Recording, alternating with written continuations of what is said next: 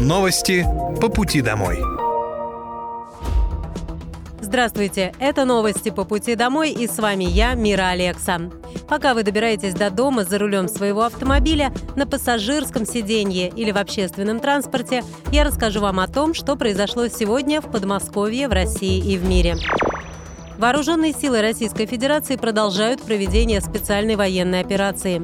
На Купинском направлении за сутки уничтожено до 50 украинских военнослужащих, два автомобиля, а также артиллерийская система М-777 производства США.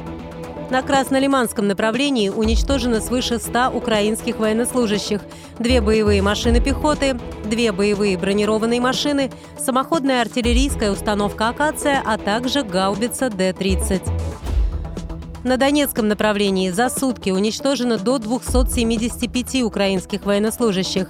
Два танка, две боевые бронированные машины, два пикапа, боевая машина РСЗО «Ураган», гаубица Д-20, а также самоходная гаубица «Гвоздика». На Южнодонецком и Запорожском направлениях потери противника составили до 60 украинских военнослужащих, 4 танка, бронеавтомобиль, гаубица Д-20, а также одна артиллерийская система М-777 производства США. На Херсонском направлении в ходе огневого поражения противника за сутки уничтожено более 35 украинских военнослужащих, один танк, две боевые машины РСЗО «Град», а также гаубица Д-30. Истребительной авиации ВКС России в ЛНР сбит самолет МиГ-29 воздушных сил Украины. Средствами противовоздушной обороны за сутки перехвачено 8 реактивных снарядов систем залпового огня «Хаймерс» и «Ураган», а также одна противорадиолокационная ракета «Харм». Кроме того, уничтожены 9 украинских беспилотных летательных аппаратов. Внутренний спрос России показал устойчивый рост. Об этом заявил президент страны Владимир Путин во время выступления на съезде Российского объединения промышленных предприятий и предпринимателей. По оценкам экспертов, уже в этом апреле Россия выйдет на темпы роста розничного товарооборота не менее 5% в реальном выражении, отметил глава государства. Речь идет не о каком-то случайном всплеске. Как отмечают эксперты, внутренний спрос вышел на траекторию устойчивого долгосрочного роста, подчеркнул президент. Также он сообщил о том, что российская экономика начинает развиваться по новой модели. Во втором квартале 2023 года специалисты прогнозируют серьезное увеличение внутреннего валового продукта. По мнению главы государства, у России получилось компенсировать закрытие иностранных рынков для страны. Губернатор Подмосковья Андрей Воробьев провел встречу с предпринимателями среднего и малого бизнеса на заводе «Мобитрак» в Истре. Он осмотрел производство компании и отметил, что это прекрасное технологичное предприятие. Компания «Мобитрак» является российским лидером по производству специализированных трейлеров различного назначения. Они выпускают фудтраки, автолавки, передвижные мобильные офисы, дома на колесах, медицинские мобитраки, мобильные полевые кухни.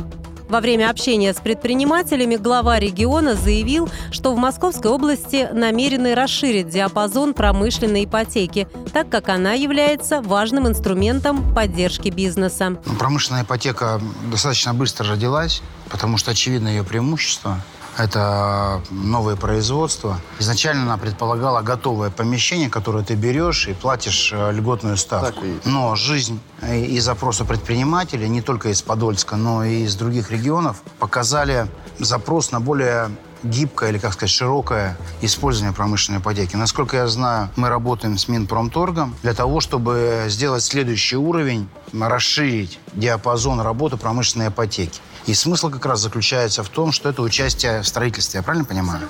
Да.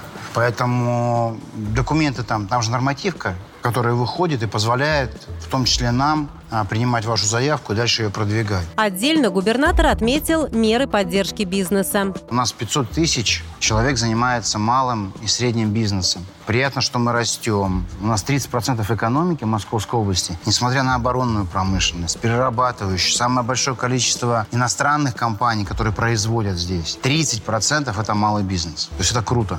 И мы видим эффект от него. И меры, которые мы предлагаем, их не может быть много, и всегда не хватает. Но это в том числе направлено на то, чтобы показать, что мы вам рады, что мы ждем бизнес, мы стараемся искать какие-то нестандартные решения с розеткой или с помещением для вашей мебельной фабрики. Может быть, это будет системное решение, нормативный акт какой-то, который позволит промышленную ипотеку вам, а может быть просто частный случай, который решит или Екатерина, которая является моей правой рукой по инвестициям, или я могу чем-то помочь. Ключевое, что мы, мы вам рады, мы стараемся. Мы понимаем, что времена сложные. И мы не помним, наверное, и простые времена, но у каждого времени есть свои сложности. И сегодня они такие заметные, поэтому тем более мы должны дружить, тем более мы должны общаться для того, чтобы знать, что мешает вам развиваться. Губернатор Подмосковья Андрей Воробьев подчеркнул, что льготы и меры поддержки направлены на то, чтобы показать, Подмосковье ценит и ждет предпринимателей. Для бизнеса стараются искать нестандартные решения развития. Сервис для малого бизнеса «Помещение за рубль» запустят в Московской области. Он будет доступен на портале invest.mosrec.ru. Уже через месяц, зайдя на портал, можно будет выбрать место, кликнуть и быстро его получить. Помещение за рубль позволит бизнесу приобретать помещение в аренду на льготных условиях. Сейчас в Подмосковье работает аналогичная программа по съему участков. Ей могут пользоваться предприниматели, которые занимаются импортозамещением. На единой инвестиционной карте будут технические сведения о помещении, информация о его состоянии, а также фото. Так, для помещений в аварийном состоянии ставка аренды составит 1 рубль за квадратный метр в год, а для объектов, находящихся в удовлетворительном состоянии, она будет равна налогу на имущество, то есть 2% от кадастровой стоимости.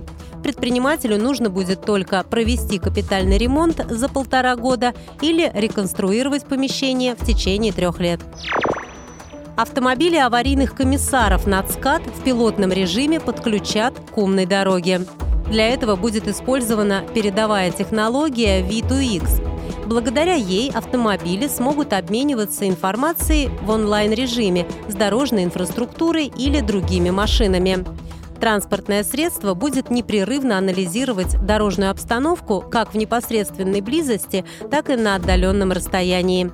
Первыми к технологии будут подключены аварийные комиссары, несущие круглосуточное дежурство на умном участке ЦКАД от трассы М11 Нева до М7 Волга. В случае внештатной ситуации ее автоматически идентифицирует система управления дорожным движением и сделает соответствующую отметку на карте. Информация об инциденте отправится на экран автомобиля. Это повысит скорость информирования аварийных комиссаров, призванных помогать водителям на платных скоростных магистралях. Родителей из Московской области пригласили сдать единый государственный экзамен. В регионе стартовала акция «Единый день сдачи ЕГЭ родителями». Все желающие могут проверить свои знания по русскому языку и посмотреть, каково сдавать школьный экзамен. Первые экзамены пройдут 16 и 17 марта в Истре, Ткарине, Люберцах, Орехово-Зуеве, Чехове и Дмитрове. Родители смогут лично увидеть, как осуществляется контроль входа в пункт проведения экзамена, как распечатываются, а также сканируются экзаменационные работы. Акция – это прекрасный помощник выпускникам и их родителям в снятии лишнего напряжения, связанного с подготовкой к ЕГЭ. Тем более, что в самих испытаниях нет ничего страшного, стоит только подготовиться, потренироваться, и все пройдет успешно, сказала вице-губернатор Московской области Ирина Коклюгина. Это были новости по пути домой. И с вами была я, Мира Алекса. Желаю вам хорошей дороги и до встречи. Новости по пути домой.